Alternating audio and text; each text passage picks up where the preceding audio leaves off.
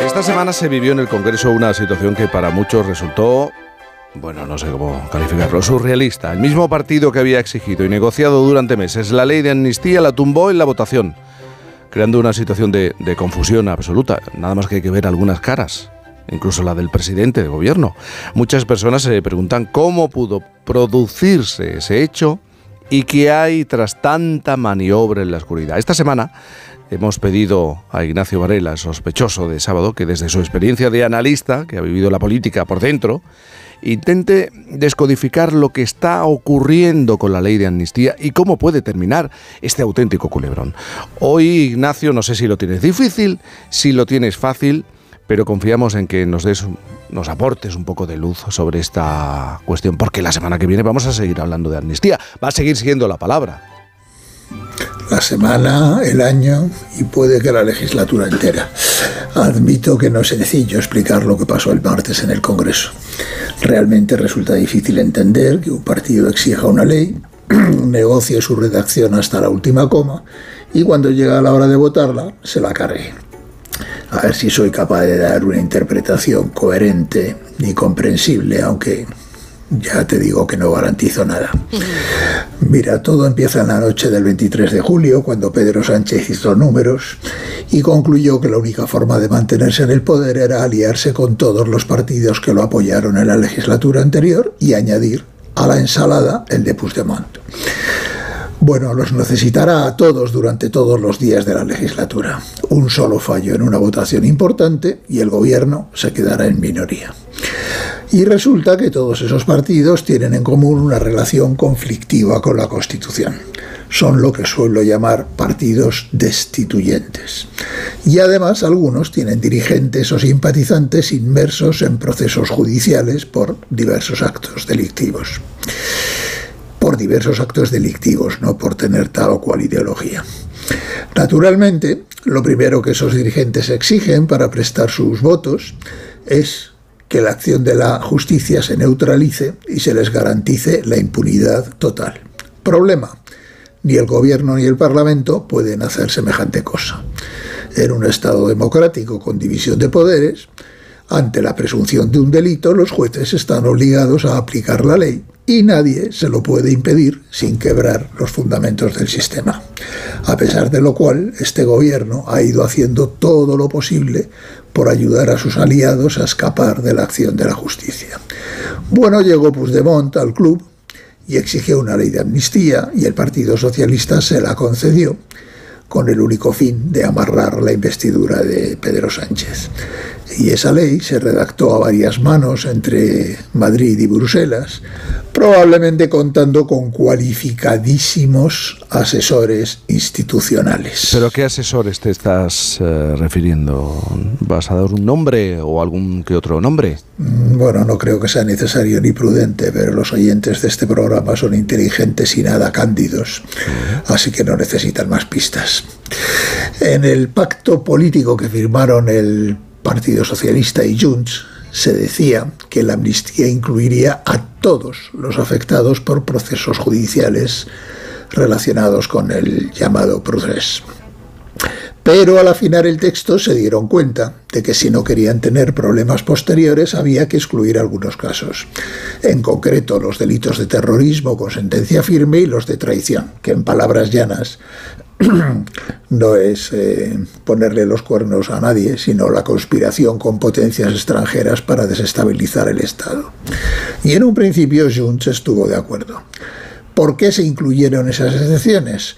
Pues porque de ninguna manera un tribunal europeo aceptaría que en un Estado miembro de ese club se borren delitos de terrorismo y mucho menos actos de guerra híbrida en connivencia con países como Rusia en un momento como el que estamos viviendo. Eh, mientras, la justicia siguió actuando y en sus actuaciones aparecieron casos de sentencias firmes por terrorismo y otros en los que se investiga a ciertas personas por ese mismo delito y también por colaborar en la injerencia de Rusia en los sucesos de Cataluña. Así pues, esas personas no podrían beneficiarse de la amnistía y resultó que una de ellas, presuntamente, podría ser el mismísimo Puigdemont, que es el dueño de los votos que sostienen al gobierno. Por eso Junts exigió que se borren todas las excepciones de la ley que había acordado con el PSOE. Y eso puso al gobierno en una situación imposible.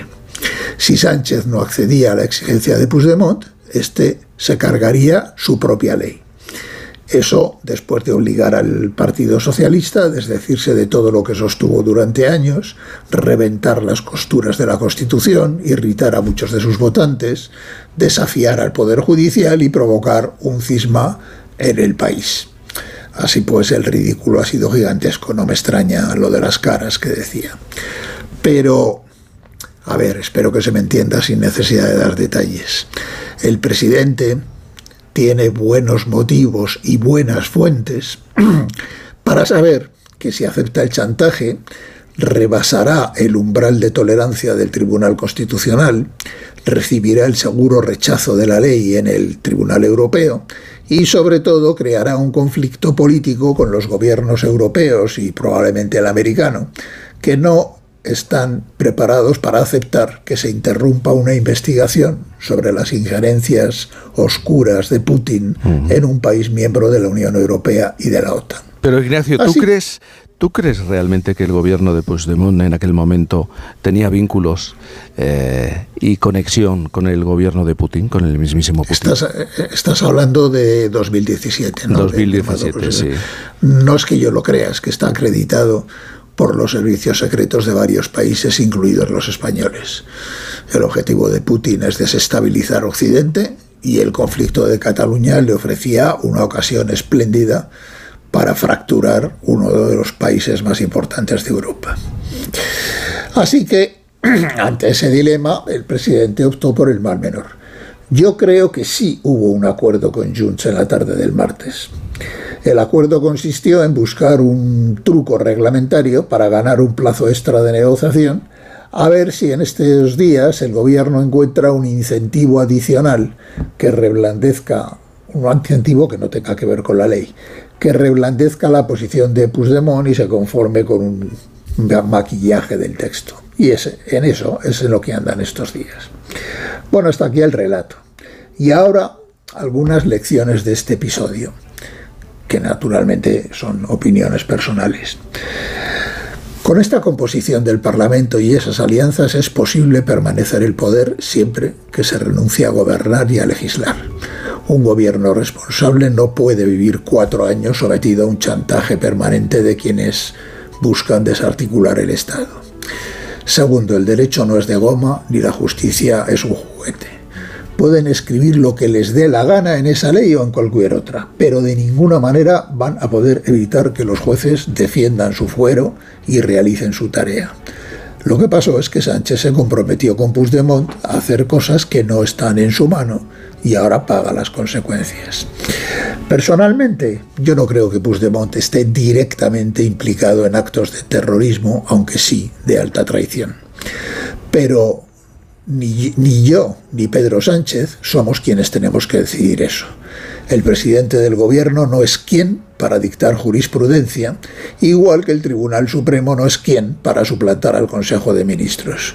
Jaime, un choque a vida o muerte entre poderes del Estado es una tragedia para la democracia. Pero tú dirías que se está buscando precisamente se ha creado esta guerra entre el gobierno y el poder judicial, se intencionadamente se hace. Sí, por desgracia sí. La necesidad política del gobierno es maniatar a los jueces para que no estorben a sus aliados y los jueces se defienden de ese acoso con los instrumentos de que disponen y los que les proporciona la ley. Es por cierto, un conflicto típico de los regímenes populistas. Lo primero que hace un gobierno populista es ir a por el Poder Judicial y este naturalmente se defiende. Bueno, algunos piensan que el interés supremo de la nación es mantener a este gobierno en el poder y que por ello vale la pena sacrificar cualquier cosa. Mira, si se expresa así, sin regates tramposos, a mí me parece un planteamiento aberrante, pero honesto. Lo que me molesta son los argumentos de pega estos. Yo, por el contrario, defiendo que el interés supremo de esta nación es preservar a toda costa la convivencia basada en el derecho. otras cosas porque he leído algo de historia de España. La amnistía de 1977 solo pudo funcionar desde el consenso, pero la de 2024 está diseñada en el laboratorio por y para el disenso. Su razón de ser es la confrontación y si no, no funcionaría. Y para mí eso ya es suficiente para estar en contra. Finalmente es una cuestión de prioridades. Unos hacen de la necesidad virtud y yo echo de menos gobernantes dispuestos a hacer de la virtud necesidad.